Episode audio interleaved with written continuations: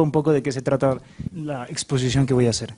Realmente es un estudio del método de investigación científica, donde resalto cómo se puede llegar a las cosas más evidentes.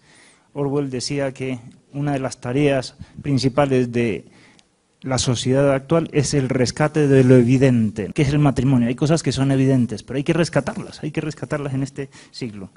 Y en, todo ese proceso eh, metodológico, pues resalto que también los poetas, los que cantan, los filósofos, tienen una concepción muy interesante de lo evidente. Y eso me llevó a escribir un día un pequeño artículo sobre la música, los filósofos y la amistad.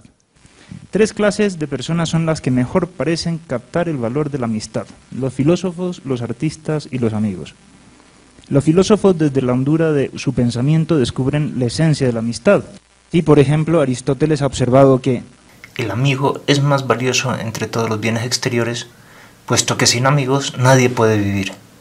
Desde otra perspectiva muy distinta, los artistas también han sabido recoger muchos aspectos de intimidad y camaradería que se dan en la atmósfera de aparente naturalidad, como esos buenos momentos que pasamos sin saber, como dicen enanitos verdes. Esos buenos momentos que pasamos sin saber. Ya, simplemente para, para ver si recuerdan las canciones. la misma oda de la alegría fue compuesta para celebrar a quien logró el golpe de suerte de ser amigo de un amigo.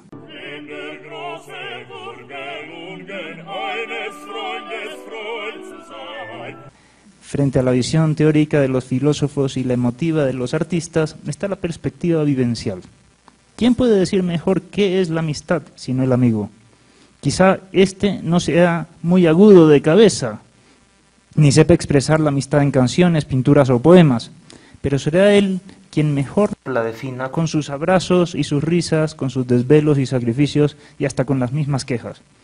Vale más tener un amigo que saber qué es la amistad. Dentro de los millones de amigos hemos escogido uno con una vida absolutamente extraordinaria. Este es Juan Larreolguín. Al hilo de sus conmovedoras anécdotas, pues iré hilando este discurso. Do you need anybody? I need somebody to love, cantaban los Beatles.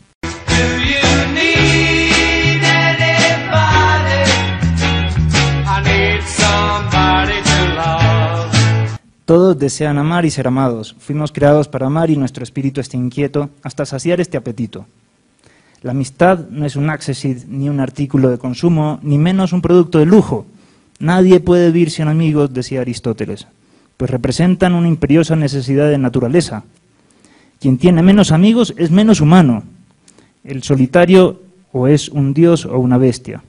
Por eso da tanta alegría encontrar un amigo. Quien lo encuentra, como dice el refrán, haya un tesoro, descubre un nuevo mundo de sorpresas, un pozo lleno de proyectos de vida.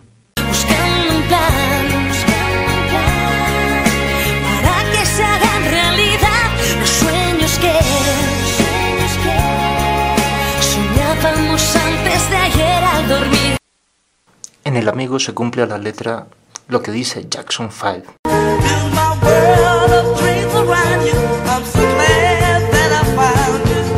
Lo primero en la amistad es el encuentro.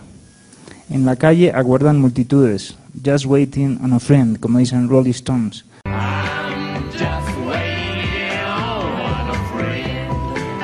Todos quieren tener un millón de amigos, como dice Roberto Carlos.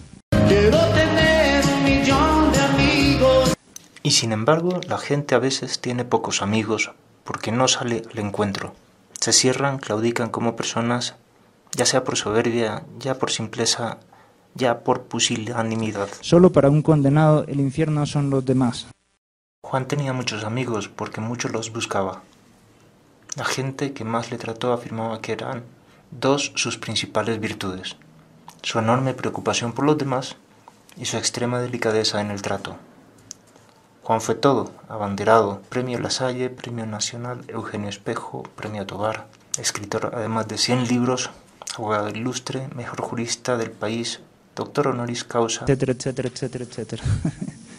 Pese a tanto título, siempre supo tratar a pobres y ricos, a cultos e ignorantes, a jóvenes y viejos, con la mayor sencillez, con un ambiente festivo, con buen humor, sin ningún empaque de solemnidad, según había aprendido de San José María. Desde niño supo hacerse amigo de los amigos de sus padres para hacerles conversa a todos ellos, y tanto con los que coincidía en el barco como en el avión, para interesarse por su vida, por la de los compañeros de profesión, para pasarlo bien con estudiantes, con sus feligreses y con gente de toda edad y condición. Sin presentación previa, escribió a muchos políticos, obispos, empresarios para felicitarles por las obras buenas que desarrollaban en servicio de la sociedad. Lo hacía pensando que cuando uno hace algo mal, todos le caen, pero cuando se hacen obras buenas y hasta heroicas, nadie dice nada. Con tal convencimiento les escribía para animar y afianzarles en sus decisiones. De esas cartas nacieron muchas valiosas amistades. Quien desconfía no se acerca, ni llega nunca a encontrar a un amigo. ¿Cuántos hay por ahí que no suplican to have a, little faith in me? and have a little faith in me. Juan confiaba en la gente y la gente se hallaba muy a gusto a su lado. Se sentía tan a sus anchas que con frecuencia le discutían cualquier asunto jurídico sin arredrarse ante su prestigio intelectual. Muchos estudiantes y abogados objetaron su parecer en la clase o en el foro nacional, sosteniendo incluso tesis contrarias a la moral. Nada de esto fue obstáculo para que terminaran siendo buenos amigos. Tanto llegaron a estimarle que un buen día los miembros del partido opuesto a sus convicciones le pidieron que redactara sus propios estatutos. Juan sabía cosechar amistad hasta de los encuentros más hostiles. Pero aún esto es decir poco. La preocupación de Juan por el prójimo le desbordaba. Un día iba en su pequeño Volkswagen por la sierra ecuatoriana y divisó a dos indígenas en el camino peleando furiosamente piedra en mano. Ya corría sangre por la cara de uno. Paró, se bajó y con prisa fue a separarlos. Al acercarse percibió que apestaban a alcohol. A pesar de su ebriedad reconocieron la presencia del sacerdote y repusieron. Perdonarás nomás, padrecito, borrachos estamos. Juan dio fin a las bravas a esa pelea que pudo terminar en crimen. Viendo tan buenos ejemplos aquellos timoratos, simplones o soberbios que recelosos aún no se abren a los demás, cabría preguntarles, ¿por qué no ser amigos, estar unidos, vivir sin miedo y en libertad, como dicen los hombres G?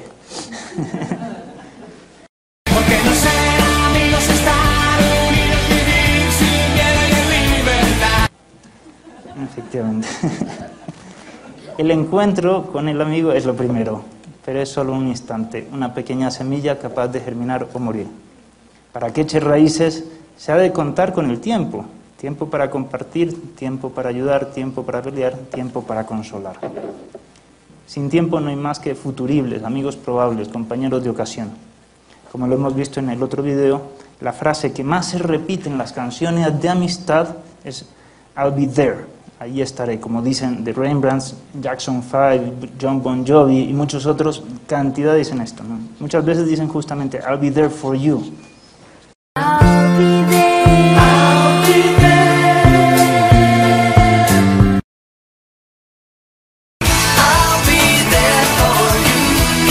Esto es esencial a la amistad, estar ahí, gastar el tiempo. Aristóteles señalaba que es con natural a la amistad compartir la vida con los amigos.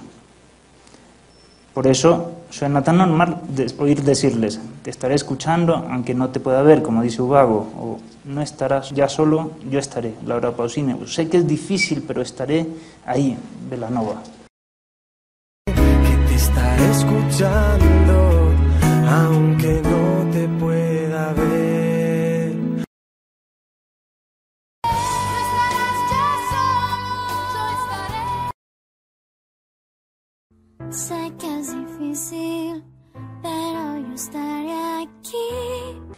solo mira sus cosas no tiene amigos. Son mis amigos en la calle, pasábamos las horas. Son mis amigos por encima de todas las cosas.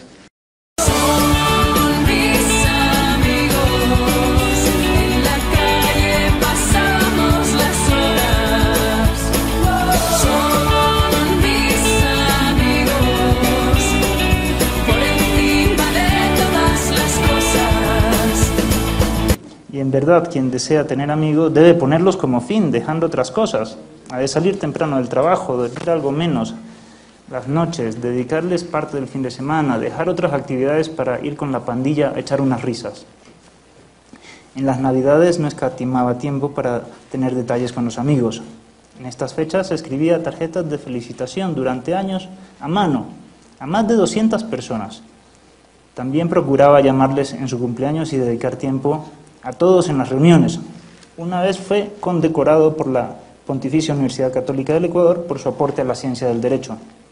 En el agasajo fue llamativo verle no solo con las grandes eminencias y figuras del momento, sino también con los estudiantes que se le acercaban y con todo el que quería hablar con él. La verdadera amistad no mide fuerzas, como dice Toy Story. Tal vez hay seres más más fuertes y grandes también. Tal vez.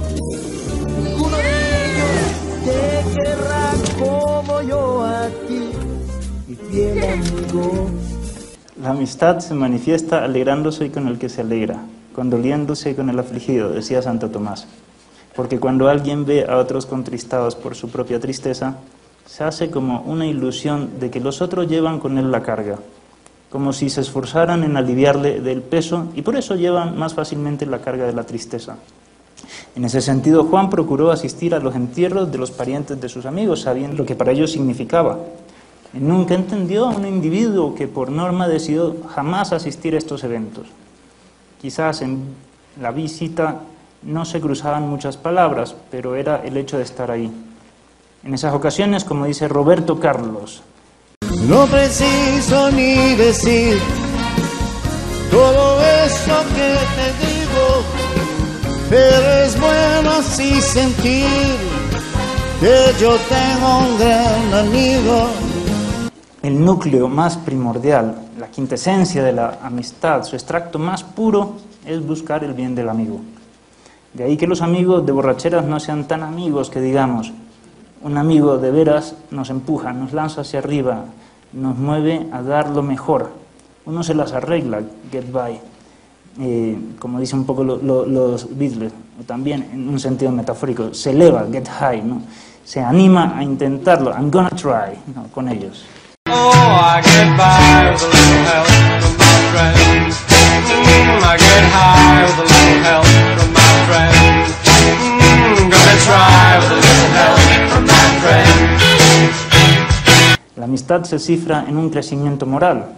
Siguiendo a los filósofos griegos, Leonardo Polo afirmaba que los hombres justos y virtuosos eran más capaces de la amistad, porque quieren el bien verdadero, en primer lugar el bien del hombre, y porque son más capaces de darlo. Así se entiende por qué resulta tan común equiparar los hombres buenos a los amistosos, y por qué resultaba tan fácil a Juan ganarse amigos. Tenía una cabeza prodigiosa, una conducta intachable, se desvivía por los demás. Sí, un amigo es una luz brillando en la oscuridad, como dicen los enanitos verdes. Que un amigo es una luz brillando en la oscuridad. Él era esa luz. ¿A cuántas personas no aconsejó para que reformaran su vida? ¿A cuántas no animó a dar lo mejor de sí? Emprender proyectos profesionales ambiciosos, a ser generosos con Dios y con la patria. Piénsese en las decenas de libros que sus amigos escribieron con él, en la atención sacerdotal que mantuvo con miles de personas, en todas esas confidencias personales tan alentadoras. Todos decían con sus gestos lo que se lee. Toma mi mano. Cuenta conmigo cuando ni contar. Somos amigos, tócame a la puerta. Tienes ese don de dar tranquilidad, de saber escuchar, de envolverme en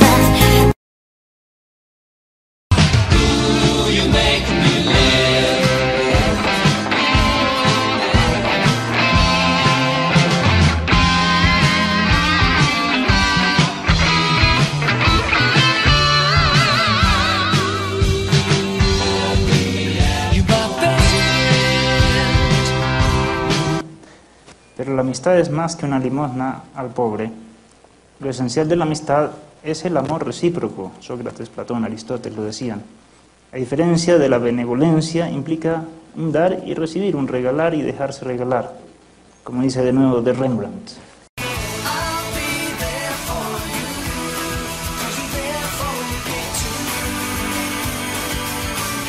De todos modos, no es noble estar ansioso de recibir favores, por más que igualmente hemos de evitar ser displicentes por rechazarlos, esto lo decía Aristóteles. C.S. Lewis observa que los artistas pintan a los amantes face to face, mientras que los amigos side by side. Y eso es lo propio de la amistad, compartir gustos, proyectos, aspiraciones, enojos. Solo es amigo el que busca lo que une, las cosas guardadas en común. Un amigo puede decir en las cosas que vive, yo también viviré, como dice Laura Pausini. En las cosas que vives yo también viviré. Un gesto muy apreciado en el mundo intelectual es leer lo que escriben los amigos. Juan leía los libros que sus conocidos publicaban con gran interés y les hacía llegar sus comentarios por escrito. Hoy se conservan cientos de esas cartas. Un gesto heroico fue el que tuvo por su amigo José Rumazo. Juan se leyó los siete tomos que escribió sobre la parusía, de unas 800 páginas cada uno. Le hizo los respectivos comentarios, luego promovió y logró su publicación. Y muchos años más tarde animó a otros a que reactivaran el proyecto de aquel amigo suyo, que iba quedando un poco en el olvido. Los escritores notaron mucho su afecto. Por eso no extraña que de los 1.264 libros que tenía en su biblioteca al morir y que los tenemos ahora en la universidad, más de la quinta parte tuvieran dedicatorias muy sentidas de los autores dirigidas a Juanito. Pongamos unas canciones.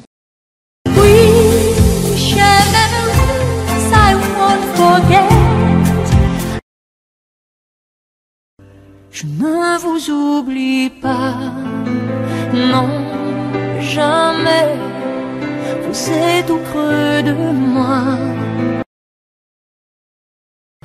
De tantas cosas que perdí, diría que solo guardo lo que fue mágico tiempo que nació un abril.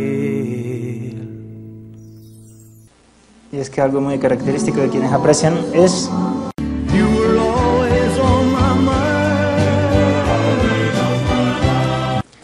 Muchos se han sorprendido al ver que decenas de años más tarde Juan seguía recordando pequeñas anécdotas sucedidas en la oficina, en la calle o en el aula. En cierta reunión, él se acercó a un diputado que había sido alumno y que 40 años antes había defendido en clase el divorcio. Esta persona, que no había cambiado de parecer, estaba ahí con la única mujer de su vida. Viste, Enrique, cómo el matrimonio era para siempre, le dijo, y ambos sonrieron. La amistad es una varita mágica que transforma lo aburrido, lo estúpido y sin sentido en el momento más sensacional de la existencia. Los amigos invitan a vivir la vida de emoción en emoción, como dice Timbiriche. Vida de emoción en emoción. La pobreza de la juventud, las incomodidades del vecindario, un funesto paso donde todo sale mal, se convierten en la más simpática anécdota que se recordará después matándose de risa. Al final de su vida, Juan anotó que había aprendido de San José María el amor a la libertad, el respeto de la opinión ajena y, consiguientemente, la necesidad de comprender a las personas como son, tratarlas a todas con respeto y procurar su amistad, convencido de que esta es un tesoro apreciabilísimo. Con amistad se puede hacer mucho bien a los demás y recibimos también magníficos ej- ejemplos de toda clase de personas. Y se ve que aprendió bien la lección de San José María, porque cuando falleció el 27 de agosto de 2006, muchísimas personas le lloraron mientras la banda del ejército entonaba la marcha fúnebre. I won't cry, I won't cry, no, I won't, como hemos oído de esta canción. I won't cry, I won't cry, no, I won't shed a tear just as long as you stand, stand by me. Juan había partido, ya no estaba, sobraban motivos para llorar. Pero el amor no puede morir. El amor reclama la eternidad, no tolera el fin del tiempo. Amigos para siempre means you always be my friend. Así lo dice en una canción. Friends for life, not just a summer or a spring. Como dicen Sarah Bigman y José Carreras. Allá en la eternidad los verdaderos amigos nos esperan con los brazos abiertos. Allá desde la eternidad aún nos pueden ayudar. Amigos para siempre means you'll always be my friend. Amigos para siempre means a love and hand. Friends for life, not just a summer or a spring. Amigos para siempre.